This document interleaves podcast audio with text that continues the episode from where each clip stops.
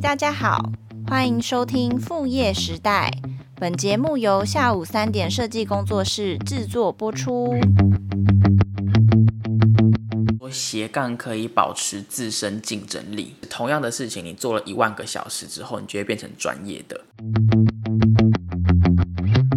那你觉得这样子可以说是一种斜杠的培养吗？因为斜杠它从来都不是叫你直接辞掉现在的工作去创业，或者去做一份完全不想干的工作。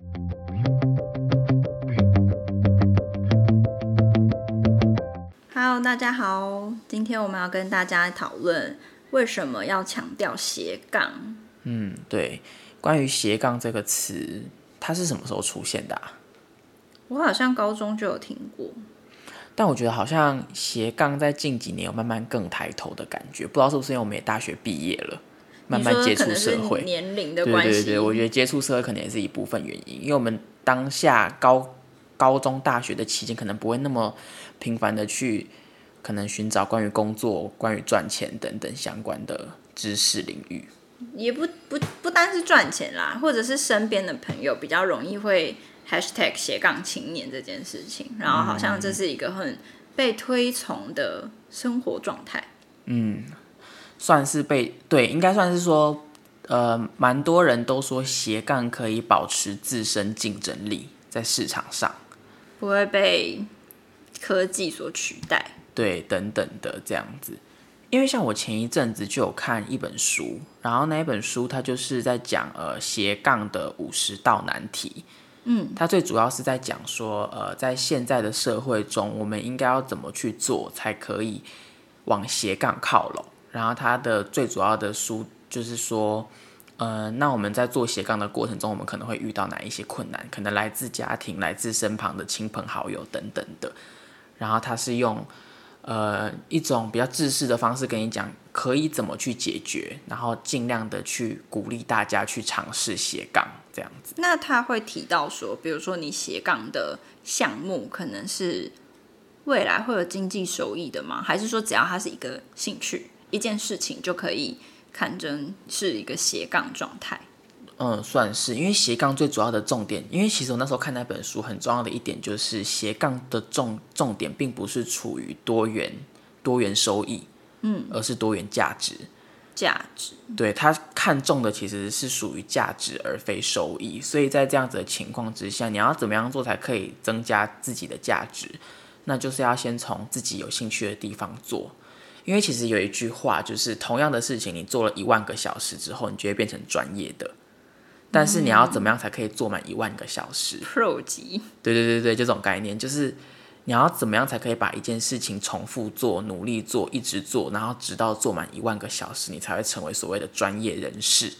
这个东西，如果你没有热情，跟你没有那一个兴趣的话，你是很难达到一万个小时的，因为是在看不见收益的情况之下去做的。我这样听起来很像，就是呃，成为一个母亲，就是一种斜杠。哦，因为是哦，因为很多人，你看你要。嗯，比如说，大部分都是妈妈在做家事嘛，嗯、然后照顾小孩，然后从零开始学习怎么教育。对对对对对对对，听起来这也算是一种斜杠的感觉。对，但前提是要有兴趣。被迫的吗？被迫的练习。是不知道妈妈们有没有兴趣当妈妈啦？这样子。因为其实我之前有在思考说，当然不希望自己的价值就是慢慢的被一些科技所取代。嗯。但是我会发现，我做了很多事情都是。一些可能长期来说并不一定能够成为生产力的一种能力，生财吗？还是生产？就是比如说，可能我也蛮喜欢煮饭，嗯，然后做一些东西，或者是我也还蛮向往可以就是在家里面工作的，嗯嗯，然后可能就是做一些家庭的事务，然后这些事情，嗯、呃，可能做得好会，比如说提升生活品质啦，嗯、然后也会能够那个。就是蛮开心的，可是这些事情，如果如果我我没有把它拿去当一种工作，嗯，我觉得我就是只能当自己的女佣，取代一个请帮佣的感觉，价钱就是感觉那些事情没有办法一直增值啊。然后你当然可以越做越好啊，但是比如说，好，除非你有一天开了民宿，不然的话，这些事情好像也没有办法，就是怎么为我带来效益。应该说，我觉得。在真正的做斜杠之前，有一个很大的重点是，就是要在所谓的兴趣跟可能未来的变现程度上取得一定程度的平衡。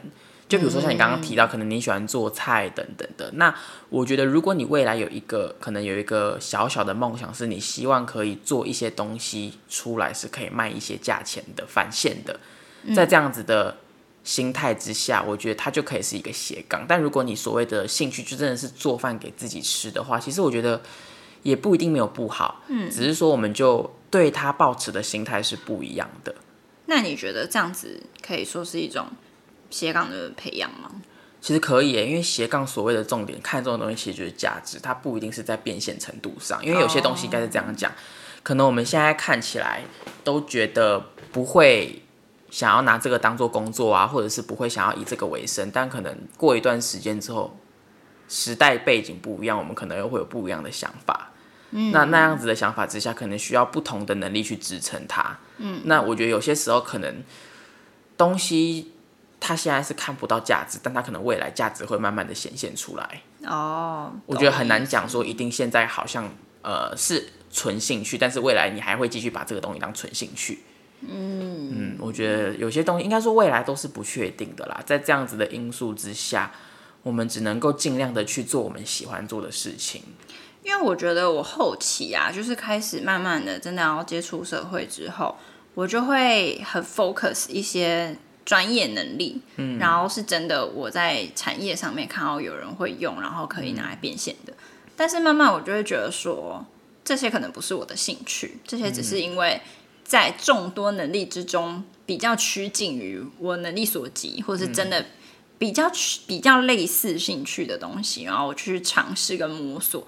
但你真的要说对这些事情很有兴趣吗？我觉得其实不尽然。嗯，对，所以我就后来我就会在想说，那我是不是应该要往更广的方面去培养？可能就不只是单纯的在这种设计领域里面，或者这种传播领域里面的培养这样子。嗯，对，不然我就会觉得说，嗯，我也就是都是这相关的东西，跳脱这些之后，我好像就是真的都不了解。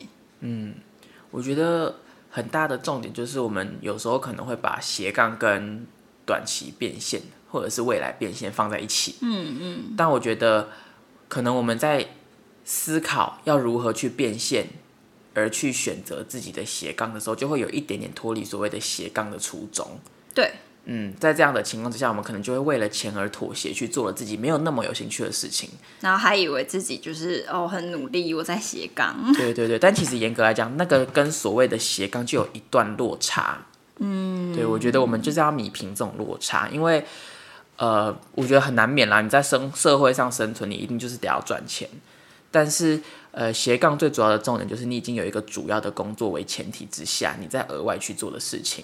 哦，你这样讲就还蛮有，嗯，嗯，所以我觉得大家可以想想看，就是如果当你可能呃周休二日，然后一到五都在上班的情况之下，你下班之后还愿意去做的事情，那真的是要自己有兴趣的事情才有办法持续持之以恒的去做。那你觉得打电动算吗？打电动算啊，其实真的算呢。怎么说？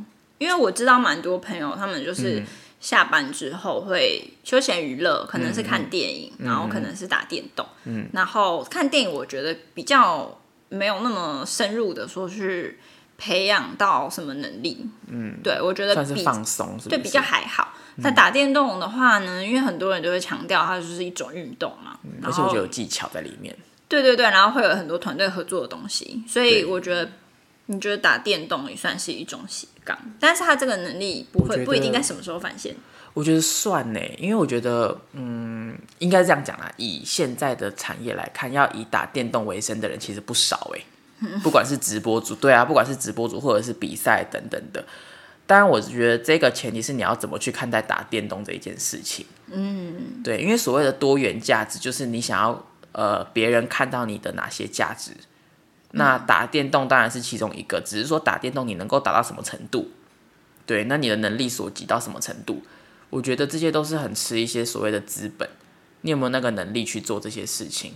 那应该是说，如果打电动只是为了开心或者是什么什么，而不是认真的有稍微去精进那些能力的话，其实它就是沦为一种休闲娱乐了。哦，在这之间的区别，对。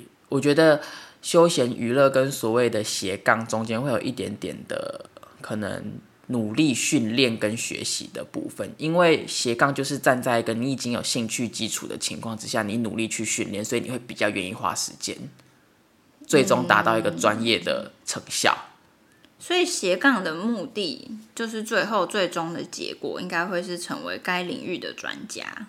嗯，或者是说我在每一个领域都是有一定的专业知识的。嗯，有点类似活到老学到老的那种感觉。算是。其实你知道为什么那时候会看到那一本关于斜杠的书？它最主要讲的重点其实是这一个世界的趋势。嗯，怎么说？就是关于世界趋势，大家一直在所谓的去中心化，就像是区块链的概念。对对，那在这种概念之下，呃，越来越趋中，越来越去中心化，就会导致。呃，慢慢的有职业革命，那所有的事情渐渐的都可以被取代掉了，就会变成说，大家越来越注重所谓的专业分工，嗯，分工会越来越明显，然后大家做的事情会越来越单一，对，因为在事情越来越单一的情况之下，越单一的事情就可以交给机器去取代，而不一定要人力去处理这些工作，嗯，那。在一个一个单一化的工作都被机器取代的情况之下，我们应该要怎么做才可以保有我们身为人的价值？很重要的一点就是，我们要学会去保养我们的多元能力。因为有些时候可能，呃，在职场上一直工作的人，他可能连续工作了两三年或者是四五年，他出来之后，他除了这一项专长，他很难再学到一个新的专长，或者是已经有点太晚去学了，就会有点像我们前几集讲的那一种，呃。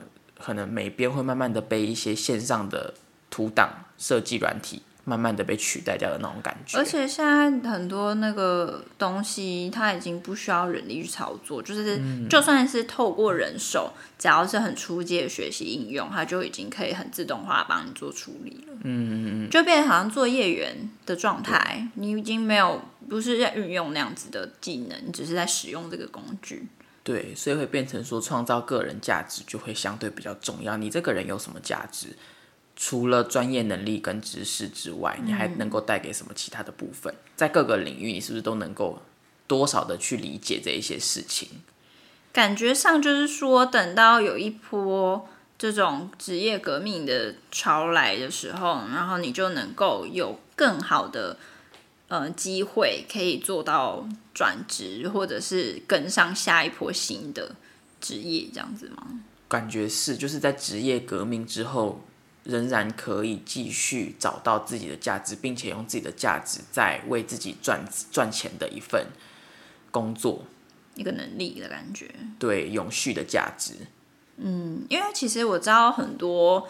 人哈，就是原本的产业其实做的不错，嗯，然后很多人都是在同一个工作，其实都没有换过，然后很多年了这样子，嗯、那种状态就是他们会觉得，他们只要把这个工作做好，嗯，然后剩下来的就不用担心，就是等到有一天你要退休这样子，嗯，但是很多所以说中年失业是很可怕的一件事情，是因为他都已经到中年了，然后他原本预计要等退休这个。状态突然被打乱，然后突然要去外面找新的事工作的时候，才发现说他的职业技能已经不够，他去找一个同等之薪资的工作了。嗯，然后我就觉得，那像这样子的状态，可能就是因为他没有实时的去培养其他的技能，或者去辅佐他主要技能的东西。嗯，应该是说，我觉得跟产业别有很大的关系。因为有些应该说越来越多产业，就像刚刚讲的，它只要工作形态越单一，它都是越容易被取代的工作。嗯，那如果自己的本身是处于这种产业别的话，那是不是就应该要有一些预警？我应该要去学习更多的东西，嗯，来以防我被这个时代给淘汰掉。其实就有点接近像是跨出舒适圈的感觉。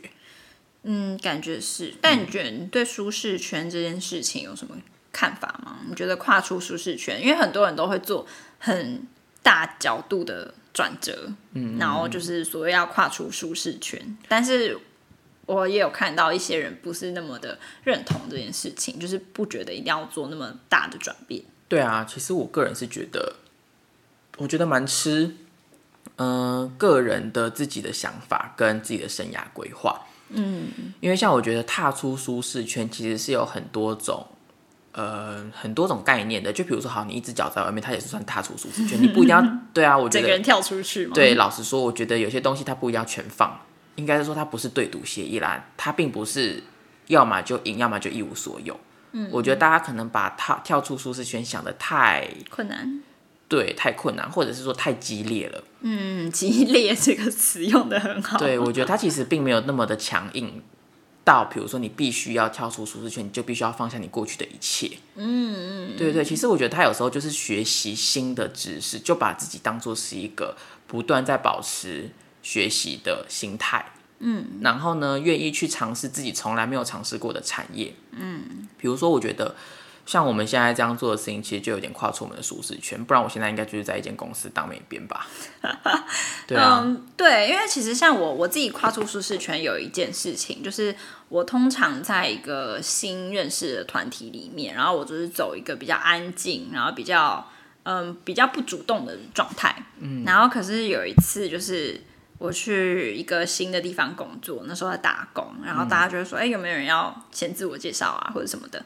我那时候就觉得我得尝试看看不一样的事情，然后我就主动举手，嗯、就真的没有人认识，嗯、然后我就说好，那我先。嗯、然后后来有一件有一些什么也是需要有人出头的事情，然后我其实本来个性比较不是这样，然后我就觉得我必须要尝试看看，嗯、然后必须要克服心中的恐惧感，嗯、然后给给别人或是给我自己一个新的形象这样子，然后我那时候。真的是有一种我跨出去了，我跨出去了的感觉，就心里面很紧张，然后但是又没有说真的很困难，其实也还好，反正轮来轮去总是要站起来自我介绍的，我不就是那第一个而已。嗯，因为其实讲真的，舒适圈这种东西，它就是一个很概念的东西，你要怎么去定义它？它可大可小。嗯，因为我知道很多人就是会可能出国啊，嗯、去其他县市住啊，然后嗯、呃、挑战一个嗯。呃比较大的目标，嗯，嗯，然后我自己会觉得舒适圈，Why not？它就是舒服啊，你只要在里面保持有新的思想，嗯、然后保持有新的东西，虽然很难，很容易就会被舒适圈的人同化，嗯，可是，嗯、呃，你只要不要像井底之蛙，我觉得其实应该就可以了吧？嗯、就是一定要跨出去，跨这么大吗？对啊，所以才会有人说舒适圈有时候就是会像一个温水煮青蛙的概念，嗯、就是慢慢的你，当你想要真的想要跨出去的时候，你会发现你已经没有力气了，哦、你也很难再跨出去了，不管是因为时间还是年龄等等的一些外在因素。那我觉得反过来讨论，待在舒适圈会怎么样吗？哎，我觉得这是一个很好的问题，因为很多人都会鼓励跨出舒适圈，但是却很少人去讲待继续待在舒适圈是一个怎么样的感觉。对啊，搞不好跨出去悬崖，直接落下去，谁知道啊？对啊，对对啊，其实这种东西我觉得都是一个赌注哦，因为跨出舒适圈的人在赌他跨出去之后会得到更好的人生，嗯，嗯，而不跨的人他就是赌说一跨出去就是悬崖，对。对，所以我觉得这种东西它就是一个很嗯、呃、很不确定性的东西，嗯、那我我们要怎么样才可以最最努力的去 hold 住它？我觉得我们应该要做的事情，就是在现阶段我们在舒适圈的情况下，我们在做一些尝试跳出舒适圈的动作。我觉得我们不用，就像刚刚讲，可能极大的转职，它就是属于一个对赌协议的概念。对对，要么就是赢，要么就是一无所有嘛。那继续待在舒适圈，我觉得有几个问题，就是呃，如果当你对舒适圈的这些东西都感到非常的上手，不管是呃，可能是职业上等等的。那在这样子的情况之下，慢慢的可能人会找不到自己的价值，因为你，说会迷失在其中的感觉吗？会有一点点没有成就感，然后没办法找到自己为什么要生存在现在，有点像是一般的上班族的感觉，就是每天为了固定的生活而生活。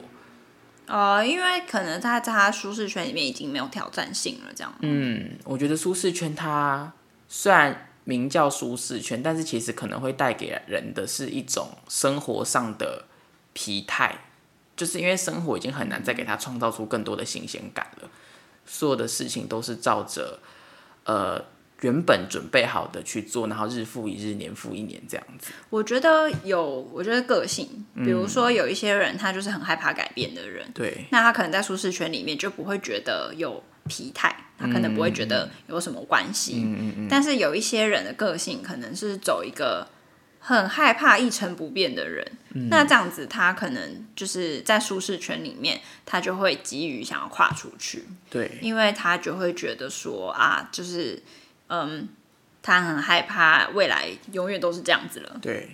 就感觉两个完全不同的个性，因为，嗯、呃，我知道有一些人跨出舒适圈之后，其实只是走入另一个舒适圈而已。对，确实，只是说，我觉得，呃，舒适圈这种东西，就是，呃，会跟你的未来规划会有蛮大的一部分的关系。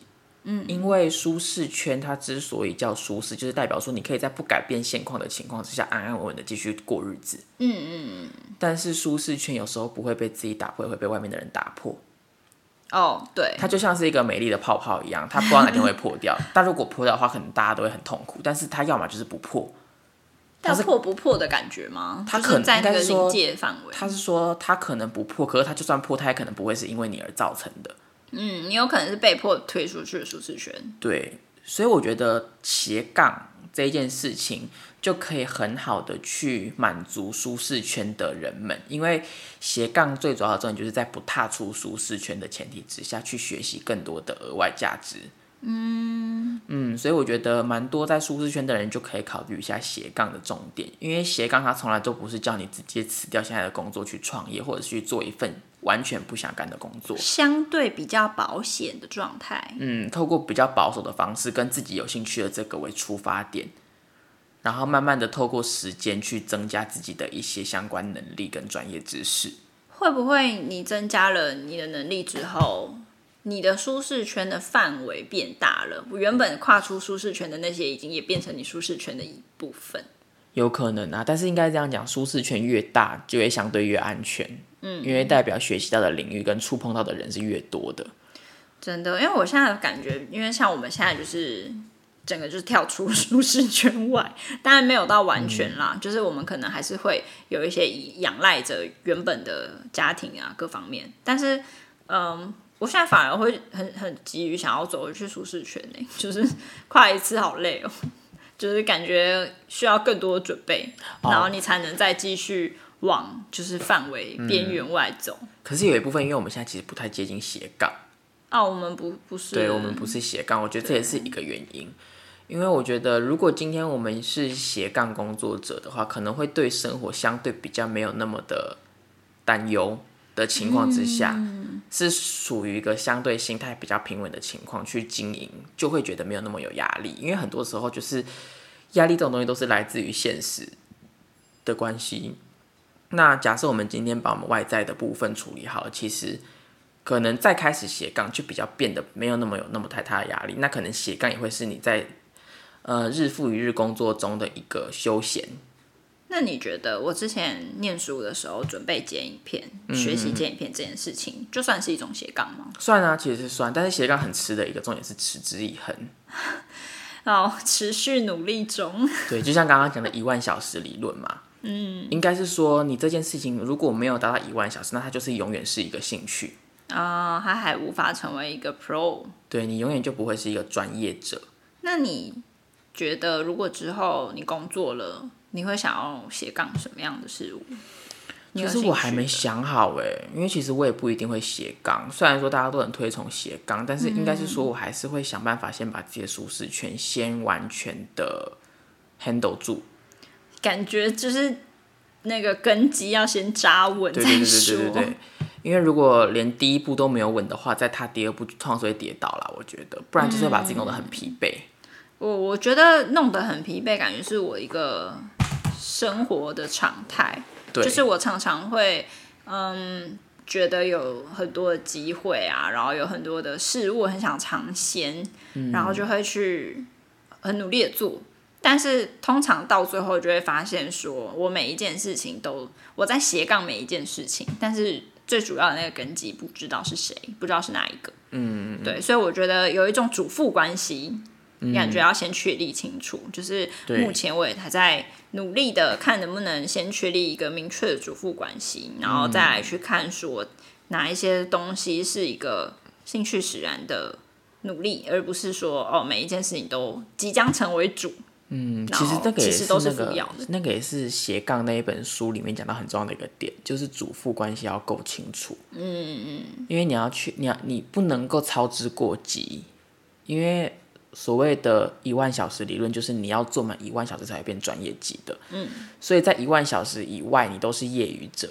嗯，那这一份业余者，你要去呃急于用业余的身份去获利，其实是有困难的，也是有风险的。嗯嗯嗯。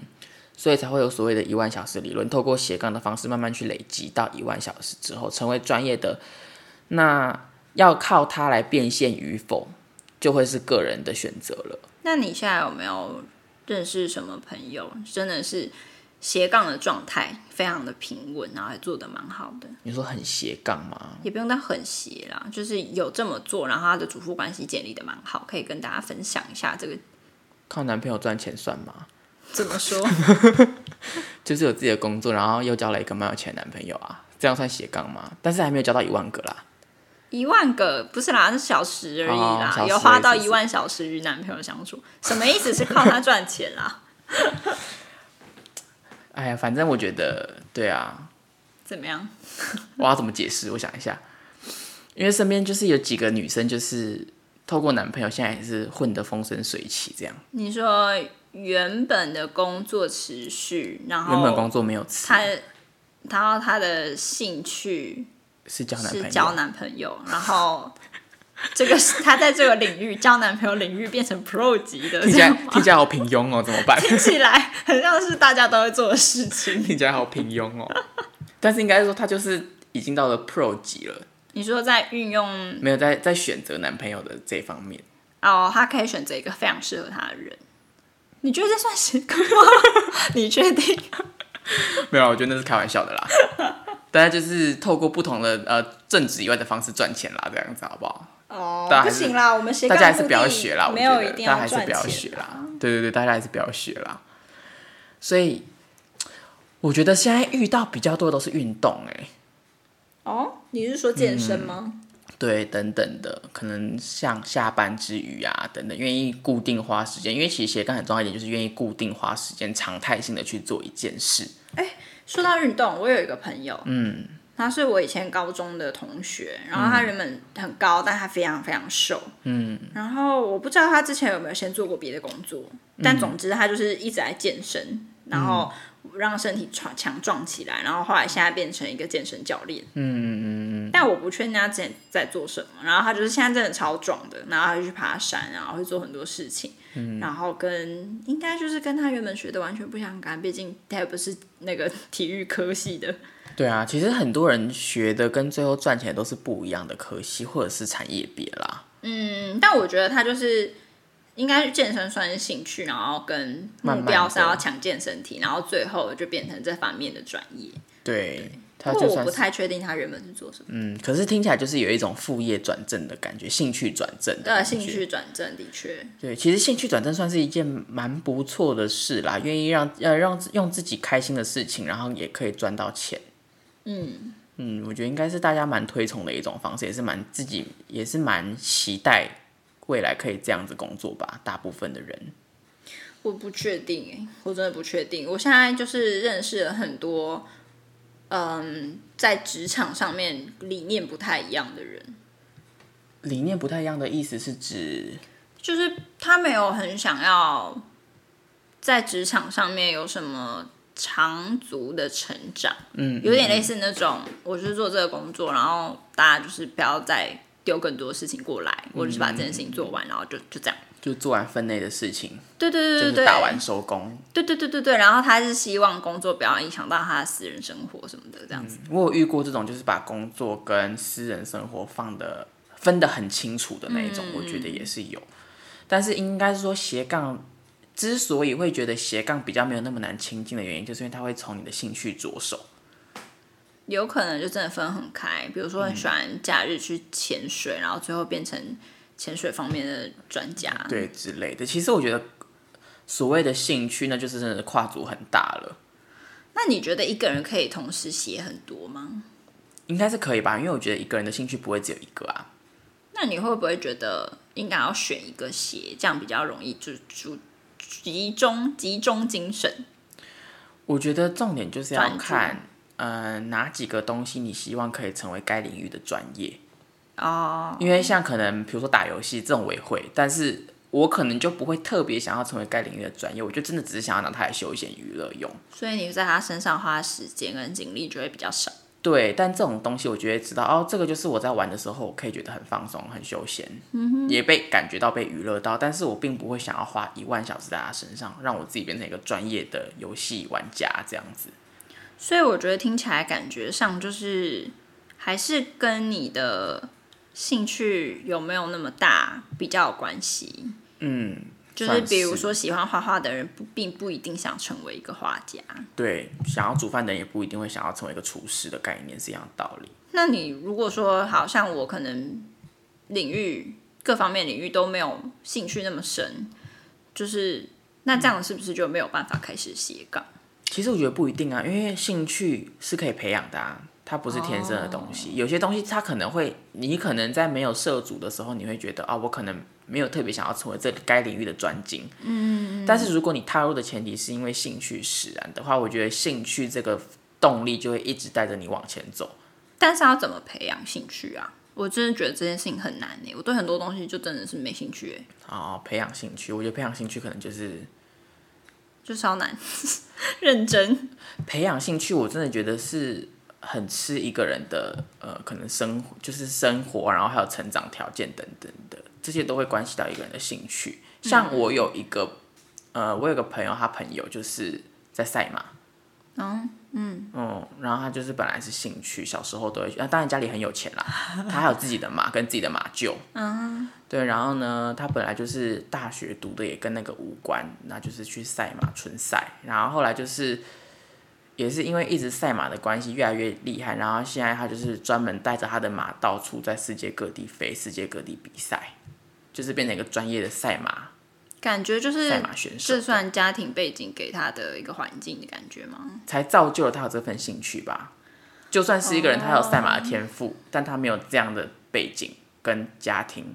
但我这样听起来，就是大部分台湾小孩，嗯，从小培养的可能就是弹钢琴、算珠算，然后念书、补习，嗯、好像比较少什么特殊的兴趣。我最多听到的，可能也是因为我念的是设计科系，就是我的朋友们顶多就是非常喜欢看漫画。嗯、我真的从小没有看过漫画，所以我导致高中画画的时候画不出人脸，不知道怎么画。嗯 对啊，我觉得兴趣就是这种样子的东西，它就是一个潜移默化慢慢导致的东西，它是靠时间累积的，嗯、而不是说我今天想要选一个兴趣，我就可以选到我一定喜欢的。